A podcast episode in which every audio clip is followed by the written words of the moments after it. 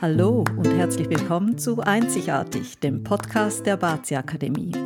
Wir sind Karin und Christine und wir treffen uns regelmäßig zum Aperitivo und sprechen über Metaphysik und insbesondere Bazi Suaming und wie tolle Frauen, so wie du, ihr volles Potenzial ans Licht bringen können. Du bist ja goldrichtig, wenn auch du etwas aktiv in deinem Leben ändern möchtest. Das Bazi zeigt ja nicht nur, was alles in dir steckt, sondern auch deine zukünftigen Chancen und Möglichkeiten. Also steh zu deinen Ecken und Kanten, denn die machen dich einzigartig.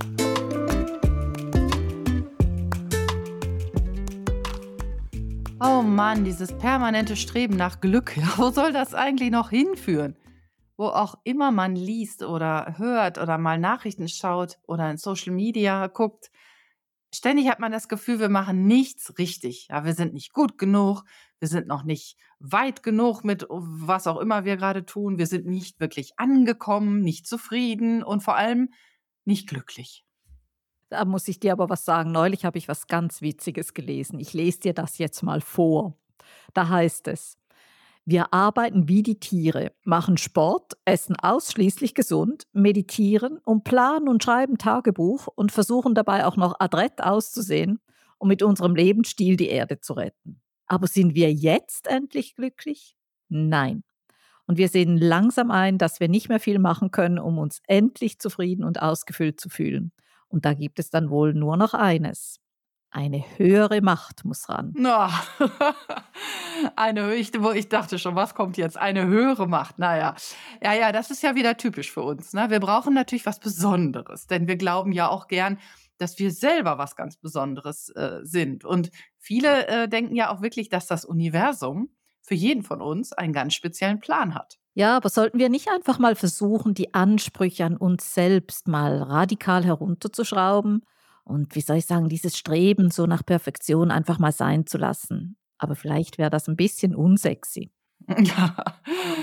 Ja, aber das wahrscheinlich wäre genau das der Weg, endlich mal entspannter zu werden und auch mal ja, einfach nur okay zu sein, ja, einfach mal ja, nicht ständig darüber nachzudenken, ob man jetzt wieder ein Bier zu viel getrunken hat oder ob das jetzt noch politisch korrekt ist, Pommes mit Mayo zu essen. Kann man nicht auch einfach nur ein guter Mensch sein, wenn man mal gar nichts macht? Vielleicht einfach nur mal faul auf der Couch liegt und Fernsehen guckt? Einfach nur sein? Ja, aber vielleicht gibt es ja doch eine höhere Macht und das Universum hat vielleicht doch einen Plan für uns. Ah. Im Endeffekt ist ja auch, warum wenden sich Menschen der Astrologie zu? Und dazu gehört ja auch das Bazi. Und das fragt sich übrigens auch die Autorin in dem Artikel. Denn es gibt ja auch viel Kritik an der Astrologie. Und oft hört man dann so Argumente, warum eigentlich Menschen Astrologie ja für Quatsch halten. Ja, das stimmt. Dann lass uns mal über diese Argumente sprechen. Das wird ja bestimmt spannend. Was ja, hast genau. du denn genau. da, was hörst du denn am häufigsten? also ich glaube, der, der absolute Number One ist so, es ist doch keine Wissenschaft. Da fehlt jeglicher wissenschaftliche Beweis dahinter. Mhm. Und, ähm, und ja, also die Kritiker argumentieren, dass eben so astrologische Vorhersagen dann nicht besser sind oder nicht besser als der Zufall abschneiden und dass es eben wirklich keine wissenschaftlich nachweisbare Wirkung gibt. Dass durch die Position von Sternen und Planeten zum Zeitpunkt der Geburt vielleicht die Persönlichkeit oder auch das Schicksal eines Menschen beeinflusst werden könnte. Also du meinst, dass, dass das absolut nicht bewiesen ist, ne? Genau, genau. Ja, also ich muss dir ganz ehrlich sagen, so ähnlich habe ich auch gedacht, bevor ich dieses äh, System Bazis Ming kennengelernt habe. Oder und auch selbst in den ersten Wochen, als unser Lehrer damals anfing, dieses System zu erklären, habe ich häufig die Stirn gerunzelt und gedacht, oh nein, was erzählt der denn da? Ja, das, das kann doch im Leben nicht stimmen. Und ich bin vielleicht überkritisch, ja, aber mit meiner äh, westlichen ja, Weltanschauung, mit der ich da in Asien gelandet bin, habe ich echt vieles, vieles oder fast alles hinterfragt und wirklich ganz, ganz genau hingeschaut. Und irgendwann kam ich dann zu dem Schluss, so ein Mist, das passt ja. Das gibt's doch gar nicht. also, so ein Mist, genau. So ein Mist. Der hat ja recht, der alte Mann. genau. Wie kann das bloß sein? Und da war irgendwo meine Neugier geweckt. Aber das ist eine andere Story. Aber ja, das, das stimmt natürlich, dieser Vorwurf der äh, mangelnden Beweise dafür, ja, der steht natürlich im Raum, das ist klar. Aber was gibt es sonst noch so für Kritik? Genau, es gibt also so einen zweiten Aspekt, äh, da, das würde ich sagen, ist mindestens das zweite halbe Lager. Das sind so die Skeptiker, die eben darauf hinweisen, dass, ich sage mal, die scheinbare Genauigkeit von solchen astrologischen Beschreibungen und Vorhersagen so auf einen bestimmten Effekt zurückzuführen ist. Und da gibt es sogar einen Namen dafür, entsprechend des ähm, Professors, der das da mal erfunden hatte. Das ist der Forer-Effekt, respektive der Barnum-Effekt. Und es, da geht es um nichts anderes, ja. Da geht es um nichts anderes als, ja, wie soll ich sagen, es ist das so die, die Tendenz vom Menschen, ich sage mal, vage und allgemein gehaltene Aussagen als zutreffend für sich selbst anzuschauen, oder? Und das passiert natürlich häufig in Horoskopen und, und oder Persönlichkeitsprofilen und so weiter. Mhm. Also so ein bisschen Kaffeesatz lesen. Ah, verstehe. Ja, ja, gut. Das ist natürlich auch, ich meine, wenn du die ganzen Zeitschriften aufschlägst und dann auch Jahreshoroskope und so anschaust, dann in diesem Jahr werden sie ganz besondere Menschen kennenlernen. Ja, logisch, wir lernen jedes Jahr besondere Menschen kennen. Also, das ist natürlich irgendwie klar. Aber ah, das ist diese Hausfrauenphilosophie, ne? Mhm. Ja, das stimmt natürlich auch. Vieles ist total generisch und scheint irgendwie auf jeden Menschen zu passen. Aber dann erleben wir ja doch auch immer wieder diese verblüffende Genauigkeit eines einzelnen Elements. Und wenn man mit jemandem spricht oder äh, wenn, wenn wir diese Kundengespräche haben, ist dir ja auch schon oft passiert, ne? Dass dann die Kundin ganz ruhig wird oder, oder manchmal auch ganz aufgeregt und dann sagt, ja, das haben mir auch schon andere gesagt und das ist ja äh, krass. Und woran siehst du das? Wie? Das wird diesem Element zugeordnet? Das ist ja Wahnsinn. Das haben, haben mir schon mehrere gesagt, aber ich konnte das bislang nicht so glauben. Klar, die eigene Einschätzung ist ja häufig auch anders, ne? Aber mhm. das ist, ja, also irgendwie, da ist schon was dran, ja. Also an diesen Aussagen, die man da rauslesen kann. Genau. Aber es gibt ja noch weitere Argumente, wieso, dass man Astrologie als Quatsch beurteilt, oder? Und ich meine, was da natürlich auch mit reinspielt, sind so historische oder kulturelle Unterschiede. Ich glaube, in jeder Kultur hat so die Astrologie hat sich auch unterschiedlich entwickelt. Und das führt natürlich zu einer Vielzahl von Systemen oder eben auch Interpretationen, Analysen und so weiter. Und die Kritiker argumentieren jetzt hier, dass diese Unterschiede, die, die, wie soll ich sagen, die mangelnde Zuverlässigkeit eigentlich von solchen Ach. astrologischen Systemen unterstreicht. Ja. Mhm. Was hast du dazu zu sagen? Ach, ja, was habe ich dazu zu sagen? Naja, wie so vieles äh, in unserer Welt ist natürlich auch die Astrologie diesen Einflüssen ausgesetzt gewesen. Ist ja klar, die westliche Astrologie hat sich ja logischerweise ganz anders entwickelt als die, als die chinesische. Und selbst heute, das ist ja eigentlich auch noch interessant, man könnte ja meinen, durch, äh, durch das Internet und diesen Informationsüberschuss, den wir ja eigentlich haben, selbst heute gibt es ja kein Bestreben, irgendwie alle diese Systeme miteinander zu verbinden. Im Gegenteil, manchmal denke ich, die Unterschiede werden noch viel stärker betont heutzutage. Hm. Und vielleicht muss man auch einfach mal akzeptieren, dass nicht immer alles so universell gleich ist und ich denke mal, wenn du zum Arzt gehst, ja, der, der hat ja auch diverse Medikamente, die er verschreibt. Der sagt ja auch nicht, ach, liebe Karin, nimm mal hier diese rote Tablette und die hilft gegen alles, ja, so mhm. von Halsschmerzen genau. bis Fußpilz oder so. Das ist, das gibt's ja auch nicht. Und deshalb denke ich mal, diese Systeme, das, die haben schon ihre Relevanz und ihre, ihre Berechtigung eigentlich, ja, weil die einfach auch unterschiedlich sind. Oder nehmen heute das moderne Human Design, das ist ja auch anders als Bazi. Genau, also ich, ich glaube, du hast dieses Argument jetzt entkräftigt, oder? Ja. genau. ja, also das ist für mich kein Argument. Ich meine, dass sie irgendwas historischen Einflüssen oder kulturellen Unterschieden ausgesetzt ist, ist doch irgendwie logisch. Also. Was sagst du denn jetzt dafür, das vierte Argument, das ich hier noch bringe? Das sind so, so mhm. diese psychologischen Effekte, oder?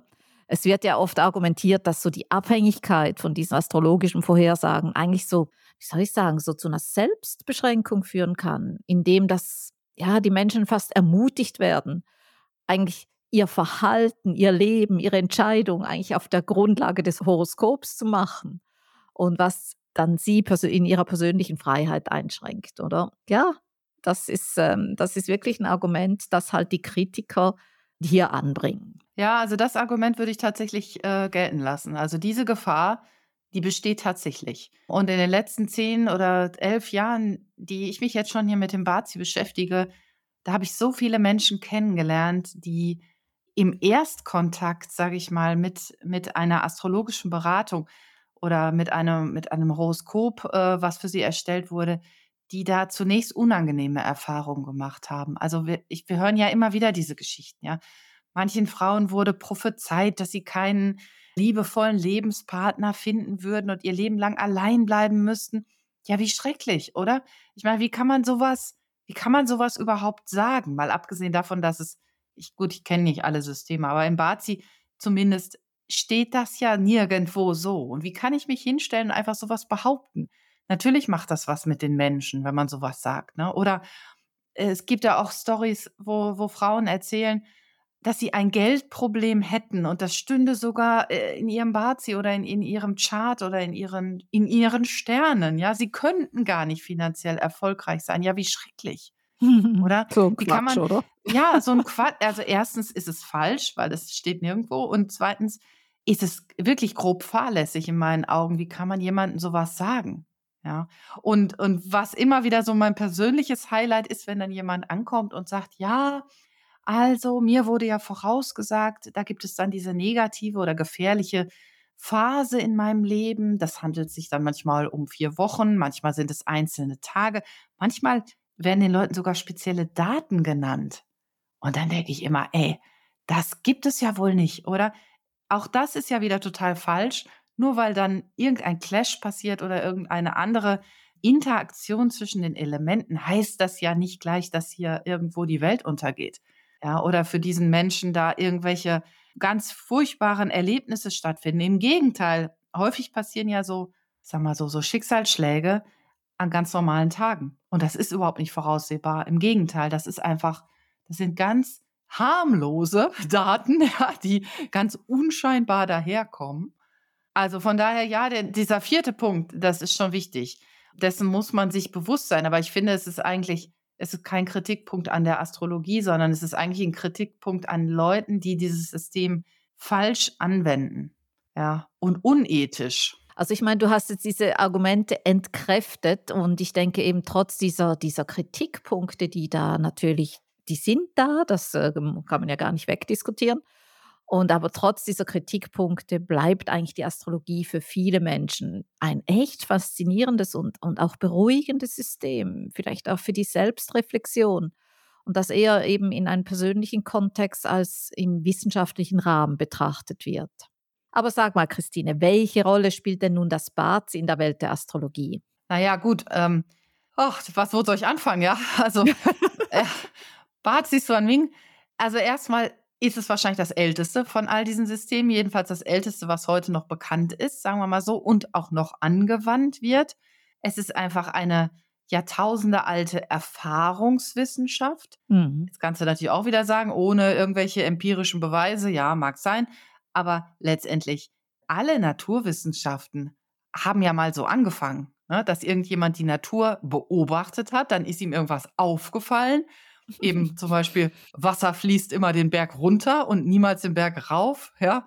Und äh, ja, da muss es irgendeine unsichtbare Kraft geben. Heute sagen wir dann, das ist die Erdanziehung, aber in irgendeiner Form ist, sind ja alles das Naturphänomene, die irgendwann mal jemand, der ein bisschen genauer hingeschaut hat, irgendwo beobachtet hat. Und dann entstanden halt äh, da eben diese, entstand diese Wissenschaft daraus. Aber naja, was ist Bazi Son Ming? Wie gesagt, es ist uralt, es wird heute noch angewandt und es ist an sich total pragmatisch äh, und, und basiert ja nur auf Yin und Yang und den fünf Elementen aus der chinesischen Metaphysik eben. Aber ich glaube, du machst jetzt einen, einen, wichtigen Punkt oder bringst was Wichtiges rein. Das sind eben diese fünf Elemente. Das ist ja so eine Grundlage generell in der chinesischen Metaphysik. Aber was verbirgt sich denn eigentlich hinter diesen Begriffen? Das sind ja Wasser, Holz, Feuer, Erde und Metall. Und wie du sagst, oder ich, ursprünglich kommt diese Theorie der, der fünf Elemente ja eben aus dieser Beobachtung der Natur. Und wie so viele andere Naturwissenschaften, die, wie du es gerade gesagt hast, das ist die Beobachtung von Planeten, Sonne, Mond und bestimmte Naturphänomene, ob das Wasser jetzt nach unten oder nach oben fließt oder und dazu gehören dann halt die Jahreszeiten, das Wetter, das alles sind eben Einflüsse auf unsere Welt. Ja, und die Menschen haben ja diverse Beobachtungen und Ereignisse und Charakteristika dann im Endeffekt zusammengefasst und haben dann eben Begriffe dazu gefunden.